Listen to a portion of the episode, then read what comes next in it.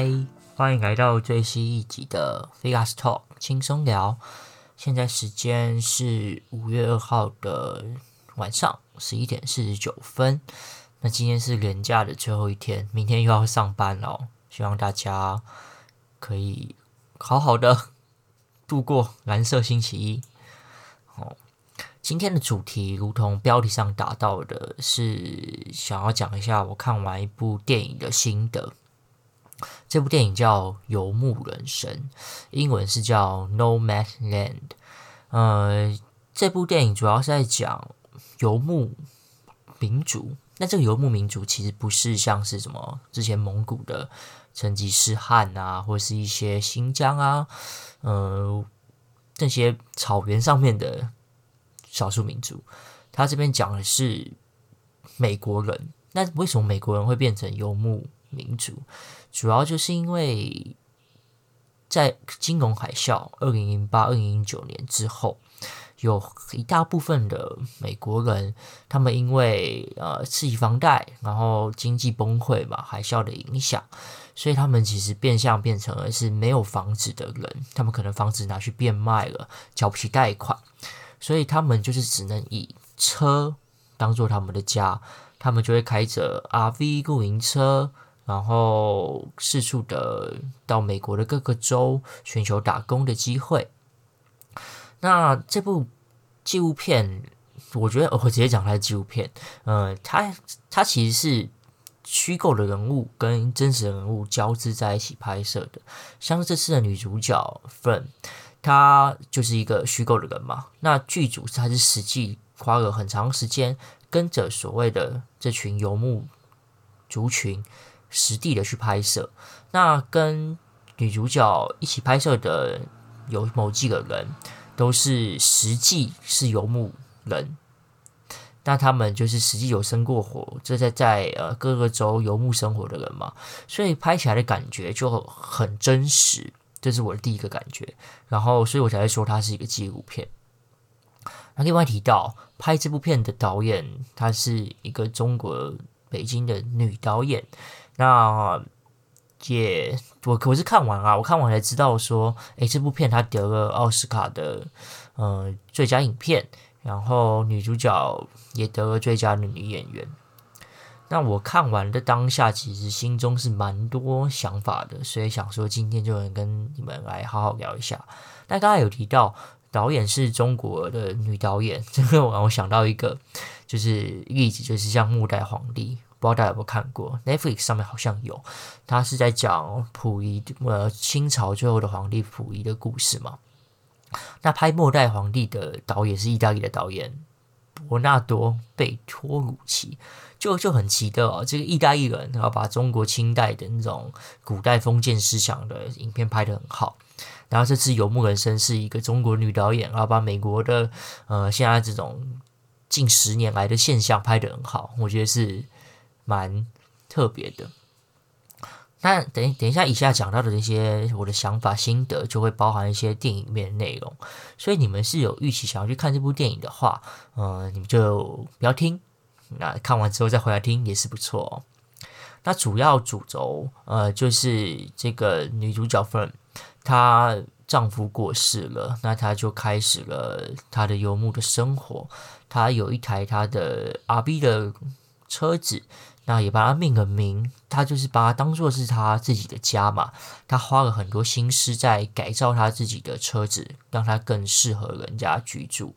那整个故事的主轴就是，呃，他开着他的车到美国各州去打工，然后旅行的故事。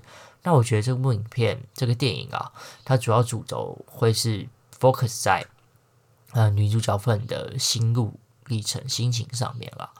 那我自己在看这部电影，会给我的一个想法就是，我觉得她内心女主角内心是很矛盾的，像是我觉得很令人心酸的一幕就是，呃，她在圣诞节的时候，因为大家都知道，美国人圣诞节就是会回家团聚，跟大家一起吃饭的时候，那她因为丈夫过世，她也没有小孩，那她就只能自己在自己的车上。过圣诞节，他自己带了一个写着 “Merry Christmas” 的发箍，然后点燃了一根仙女棒，然后从车子一路呃，像车停车场的空地啊，就是那边慢慢的走，然后到处的去说新年快乐。呃，我电影是没有拍出来。他就是感觉很像是电影上面呈现的感觉啦，很像是他跟着路过的每一个人说新年快乐。但我自己看到的感觉是他对着空气去说新年快乐，所以那样感觉就会让人家特别的心酸。就是为什么会说到矛盾呢？一方面只是他自己选择的呃道路，他希望可以透过开车然后去探索整个美国，因为变相的去打工旅行的概念。但一方面呢，你从电影里面看到他的画面，也是感受到他其实还是有某种某种渴望想要跟家人团聚的想法吧。所以那一幕是让我觉得这这个这部电影里面我自己印象最深刻的。那另外一个有提到的，我觉得最经典的一句话是：呃，Fern 他去超市买一些东西，遇到了他之前的邻居，那邻居有带着一个他的小女孩。那小女孩就说：“她妈妈跟她讲，呃，女主角 Fern，你是不是 homeless，就是无家可归？”那女主角听到，她其实当初电影画面是愣了一下。她说：“我不是 homeless，我是 houseless。她只她并不是无家可归，因为车就是她的家，她只是没有房子而已。”我觉得这个。我当初听到这句话的那个震撼程度，其实是哦，真像一个重拳哦打在身体上面，砰砰的一声，是是很很震撼的。主要就是，因为这像是一个新形态的生活方式了，你也不能说呃，这群美国人他觉得他做的决定是错的，亦或是对的，这就是每个人所选择的道路嘛。那因为这是单纯的做选择，所以无关好或坏。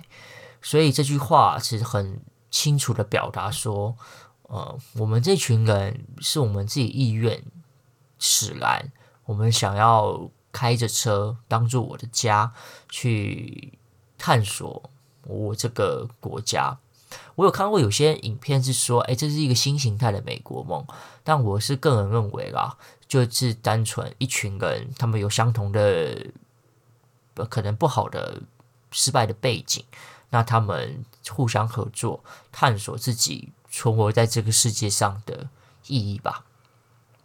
那我也有可以看到另外有人的评论是说，诶，这群游牧族、游牧的游牧族，他们其实是想透过自己独自的驾车旅行。然后来了解自己的内心真正在想什么，我他们的内心深处是思考着什么。那借由这次的独自旅行，可能可以获得了呃无限的可能，因为你不知道你这条路上会遇到什么人，会遇到什么未知的事物。那透过这些未知的事物跟呃不同的人，可能就会带给你。不同的想法跟不同的选做选择的勇气吧。电影中也有 Fern，他有遇到一个游牧人，他是一个男生。然后我他电影中表现出来是那个这个男生 David，他是蛮喜欢 Fern 的。那这个 David 他儿子生小孩了，那他就邀请女主角去。David 他儿子的家去做客，那其实他有透露说，他希望 Firm 可以留下来，跟着 David 跟他的小孩一起来居住。那 Firm 他，我觉得他他之后后续是他是拒绝的啦。那我们等下再讲为什么他会拒绝好了。另外一个画面是 Firm 因为他他要修车，他没有钱哦，他就去找他的姐姐去借钱。他的姐姐也是觉得他做这个选择，到处去打工，开的车很辛苦。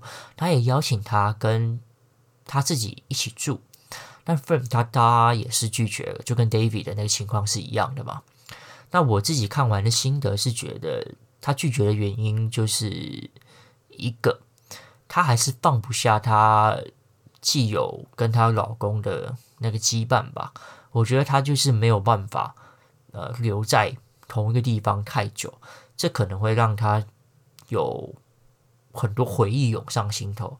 虽然跟他原本居住的地方但是不一样的，呃，应该也是说他想要借由呃不断的转换居住的地点，去探索这个世界来。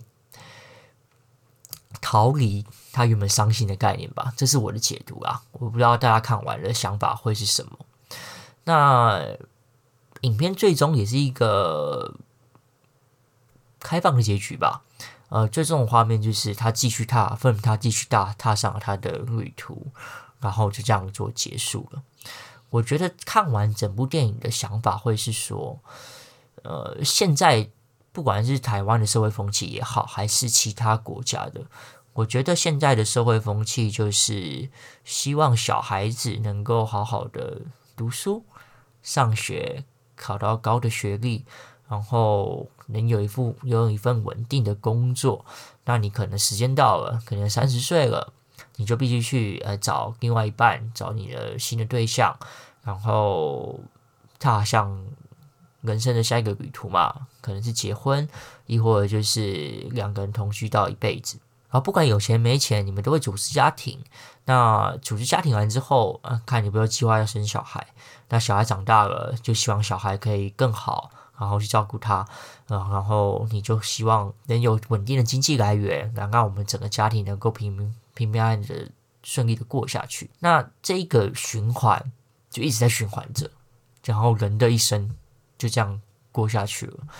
我觉得这个电影给我的感觉会是蛮冲击的，主要原因会是说，我自己曾经有想过，哎，大可能我好像是大学的时候，还是我刚当完毕业的时候，就有想过说，我自己是蛮希望是可以像我刚才前面讲的，就平平淡淡的，我们平平顺平顺的过完这一生，是不是所谓简单就是最幸福的事？呃，我曾经有这样想过啦，但我看完这部电影之后。我就会想说，事实上真的是这样吗？因为会觉得说，哎，这样子踏上一个未知的道路，然后遇到不同的人，是不是能更让人有一些启发？哎，也不是说你就是要在台湾，然后像个游牧族开车到处去跑，而是说，是不是不要太平平顺顺的过完这一生？所以我现在坦白说啊，我现在还是没有一个。答案，但我觉得我可能会两者都取其精华之处来运用看看吧。这也是回过到我好像前几集有说到的，我想要独自一个人去，可能南美洲也好，去看看这个世界，找到一些新的冲击跟刺激。这也可能可以让让让我更了解我内心深处所想要的，我想要追求的是什么吧。我都突然想到，呃，现在人大部分都一直在重心都在工作上面嘛，然后又因为疫情这两年大家没办法出去旅游，很多人都说旅游是一个充电的方式。我在看完这部电影之后，我又更深层的了解“充电”这个词的意义所在。呃，其实就是让你的心灵不要一直在心灵的重心啊，不要偏在工作上面，我们是可以把它抽离出来的。啊，这就回过头来，我好像第八集讲到的那个 Think Like a Monk 里面讲到的，你做每一件事情的时候，你就当下用心的去做这件事情。像是你在喝水，你就好好去喝水；你在吃饭的时候，你就放下你的手机，不要看电影啊啊，专心的去吃饭。所以抽离这件事是我们一直必须要去学习的嘛。那在旅行的当下，就要放下工作，我们用心的去体会。呃，你看到的所有的事物，能让你的心灵有所能够去成长吧。啊，坦白讲啊，我是今天我的朋友 B 他找我去看这部电影，所以我是整个冲击还到现在还在平复当中啊。所以如果大家看完的想法有不一样的话，也可以跟我好好的跟我来一起来讨论来交流。那最终就想问一下大家哦，呃，你们曾经有想过是想要平顺的过完这一生吗？简单最幸福的事情，还是你们觉得在过生活的途中，也是需要有点冒险的精神，要有一些刺激，有一些冲击，来来让你这一生有一点波澜的感觉。就想问大家，你们的选择会是什么？你们觉得哪一些是对自己最好的呢？想听大家的想法。好啦，那我们这一集就先这样子喽，下礼拜再见，拜拜喽。